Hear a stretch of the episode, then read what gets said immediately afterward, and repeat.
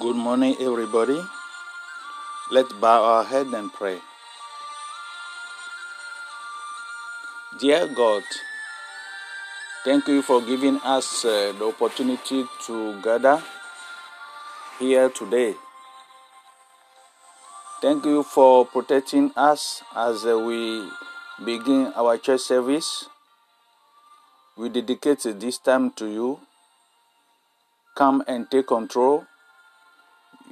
Use your servant. In Jesus' name we pray. Amen. This is uh, Pastor Happy from uh, Minnesota in the USA. Good morning. The title of the message uh, today is David, a sample of a dysfunctional family. David, example of dysfunctional family. King David is uh, probably one of the best uh, loved people in the Bible. The story of how we fought, how he fought the bear, lion, lion, and uh, even Goliath never ceased to thrill us. He was well liked and popular with uh, everyone, even God. He was a skilled uh, musician, a poet, a mighty warrior, and best of all, he was a man after God's own heart. Yet, all wasn't perfect in his uh, life. He sinned with uh, Bathsheba, but uh, he confessed that uh, and sought reconciliation with God.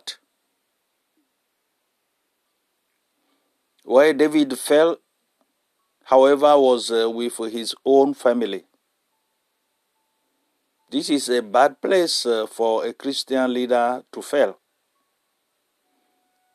If we go to the Bible uh, and read uh, 1 Timothy 3,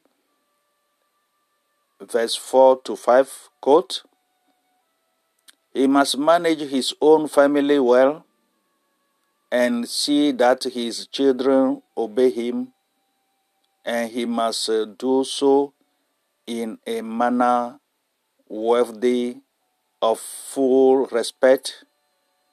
If anyone does not uh, know how to manage his own family, how can he take care of God's church? This is according to 1 Timothy chapter 3 verse 4 to 5. Wrote, uh, if uh, that's me, actually uh, the groundwork for that fellow was set much earlier. Listen, seed of a fellow sown. Ruth and Boaz seem to have a good, healthy relationship. Not much is known about their own son Obed, but his son Jesse seems to have uh, had problems meet, uh, meeting his uh, son's needs. He didn't consider David equal to the other brothers. If, uh, according to the First Samuel 16, verse uh, 4 to 11, they never learned to treat uh, their younger brother with respect.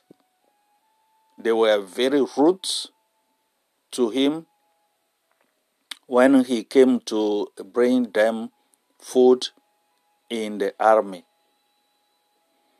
Not only was uh, this hard on uh, David, but uh, he didn't grow up with uh, a good sample of how to be a godly father and a man. Although he developed a good, mature intimacy with God. It doesn't seem he ever accomplished uh, this in his family relationships. They are characterized by a lack of emotional intimacy. The sad story starts. Sin plants the seed of dysfunction. Let me repeat to you again. Sin plants the seed of what? Dysfunction. David wasn't uh, where God wanted him to be. When his army went to war and ended up uh, committing adultery with uh, Bathsheba, according to the Bible, Second uh, Samuel chapter 11, verse uh, 2, to, 2 to 5. When he found out uh, she was uh, pregnant, he should uh, have uh, had the courage to face up to his sin. Instead, uh, he tried to cover it up. Even to the extent of uh, having Bathsheba's husband killed, so no one will know the baby wasn't his. Then uh, he married Bathsheba and ignored everything else. When confronted by God for his sin, David repented and was uh, restored. If you go to the Bible, you gonna you can read Second Samuel chapter 12 verse 13. Still, there were grave consequences to David's sin. First, the baby died. David never allowed his feeling for grief to surface. He stuffed his pain down and tried to ignore it. Then he ignored the emotional impact this must have uh, had on the others in the family. How will he, his grown children, feel when they learn about the adultery and murder? However, they left. There was no open ground for communication. They had to follow David's example and bury their feelings. David deal with uh, the sin between himself and God, but never between himself and his family, which is a danger. Now, dysfunction repeat itself in the next generation. Seems like it's a curse, generation curse, generation to generation. So dysfunction repeat itself in the next generation to generation. Family dysfunction often begins with uh, an inability to handle emotions and tends to become more extreme as time passes. Amnon, David's oldest son, was uh, sexually attracted to his step sister Tamar, and you can see the story that story in Second Samuel 13, verse 1 to 2. In the same way that David has planned to manipulate circumstances so he could have the woman he lusted after without facing consequences, Amnon planned to do the same thing. You see, same generation to generation. That means Amnon, his son, planned to do the same thing. He manipulated his father so he could get uh, a position to rape his sister. You see? Very bad. Then, uh, when he had to face uh, the consequences of his uh, action, he lacked courage to do so, blaming and hating Tamar for it. As could be expected, Tamar was devastated. Her brother Absalom saw her and suspected what has happened. Why hasn't he done something to head it off? Because in David's family, problems were buried, emotional emotions ignored, and everyone had to present everything was all right. Don't do that in your family. Do you understand me? In fact, that's how Absalom responded to Tamar's desolation. Instead of giving her some reassurance that justice will be done, he told her, in fact, in effect, to not uh, uh, take uh, this seriously because it is a family matter and we must not make a big thing out of it. When David heard about what happened, he was fur- furious, but didn't take any action to right things, comfort Tamar, Tamar, or even enforce God's law, which require a discipline. Everyone had to pretend it never happened. Don't act like that in your family. It's very dangerous, brothers and sisters. Now, unresolved, unresolved uh, pain goes underground.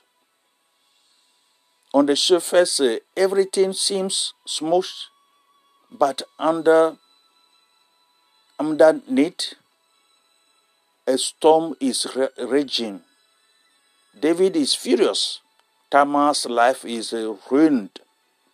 Ammon hates Tamar, and Absalom hates Ammon. As in dysfunctional family, these feelings do not listen as time passes, but grow stronger. After two years of denial, Absalom moves to end the statement. He approached David about getting the whole family together, but David backed at the suggestion. For some strange reason, he allowed Absalom to invite Ammon over, although he knew of the problem between them. Direct communication is difficult in dysfunctional families. Please communicate with your family members. Please. Now, change only occurs in crisis situations. This was David's last chance to resolve uh, this issue in a mature, peaceful way, but he again avoid the whole issue.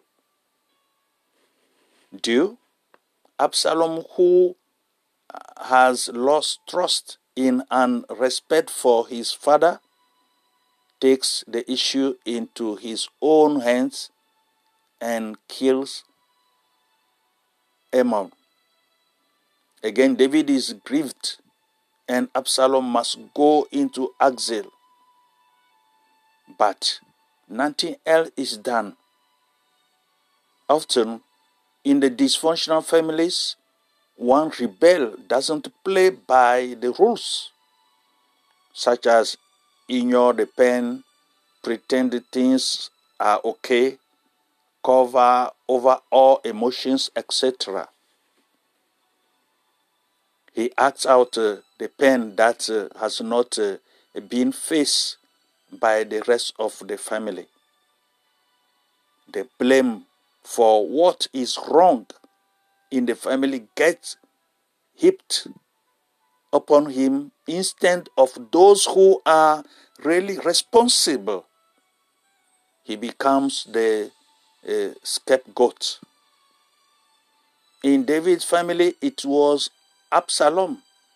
In fact, many today still see Absalom as the rebellious son, not uh, understanding the forces that drove him. For three years, Absalom was in exile. David not allowing him to return, but not handling the root issues either. This rejection made Absalom's barrenness grow. He was continually reminded of uh, Tamar's pain, for she lived in his uh, household. That so impacted him that uh, he even named his only daughter Tamar. He had never learned from his father how to correctly handle pain and hurt. Thought. Finally, David allowed Absalom to return from exile and live in Jerusalem. Absalom had to really force the issue to finally, after being back for two years, get to see his father David. It is important for a child, especially a son, who know where he stands with uh, his father. David kisses Absalom, but it was very superficial and no change or reconciliation took place. Despite Absalom really wanting and needing this, this seems to have been the last straw for Absalom, who has been uh, trying to get things straight for the last seven years since the rape took place. Very sad. Very, very sad. Hey, listen, anyone who does not provide for, uh, according to uh, the Bible, anyone who does not provide for their relative and especially for uh, their own household has denied the faith and is worse worse than an unbeliever according to the bible uh, david was a, a, a very bad father he doesn't know how to handle his own house and bring harmony in the house. So, brothers and sisters, give your love to Jesus. Only Jesus can help you handle things in your household, among your household. You will be saved if you give this day your love to Christ. He will be able to help you achieve uh, your family goals as God give us a chance to do it. Think about this and get ready to give your life to Jesus Christ if you, you didn't do that before. This is your day. Today is your day. Give your life to Jesus Christ. Will You will be saved. Don't forget, the third was uh, uh, David's a dysfunctional family.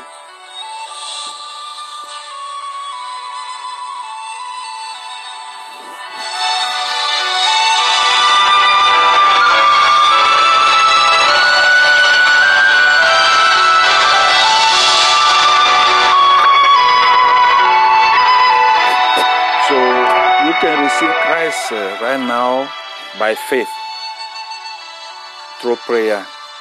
Prayer is talking with God. That is the meaning of prayer. Say very simple.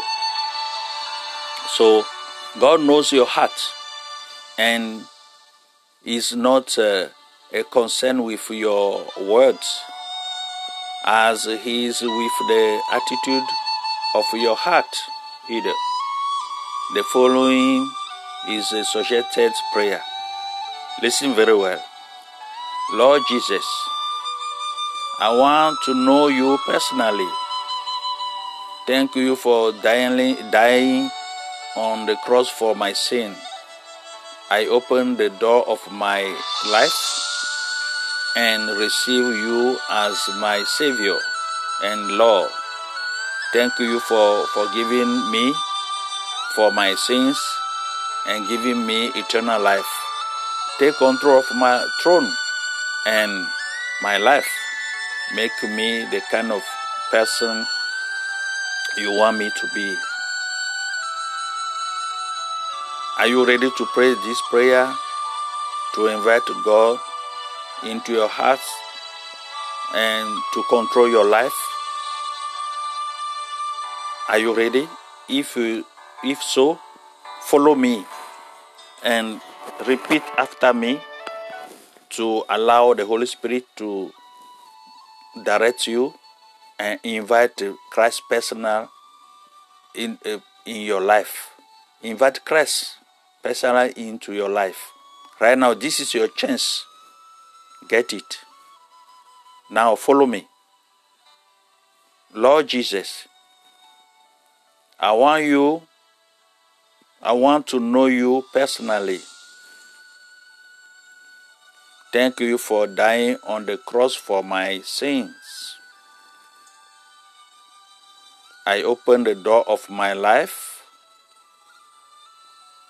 and receive you as my Savior and Lord. Thank you for forgiving me of my sins and giving me eternal life. Take control of the throne of my life. Make me the kind of person you want me to be. In Jesus' name uh, I pray. Amen. Now, according to book of Corinthians, Second Corinthians 5 uh, 17, you are you become a new creature and find a biblical church and uh, attend, start uh, going to that church and may your faith grows in Jesus' name. May God bless you. May God bless all of you who pray, who invite Christ right now. Keep going with Christ. Will be your only solution in every situation. May peace be with you and your family. In Jesus' name, amen. This is uh, uh, Pastor Happy, like I said. We keep praying for you and thank you for praying for us too for our ministries. And don't forget to go to uh, uh, to our podcast, God is Able Ministries, and on the seat on the seat Anchor, and you can listen the new or the old teachings in English, in French, and away my local language. May God bless all of you. Thank you in Jesus' name. Amen.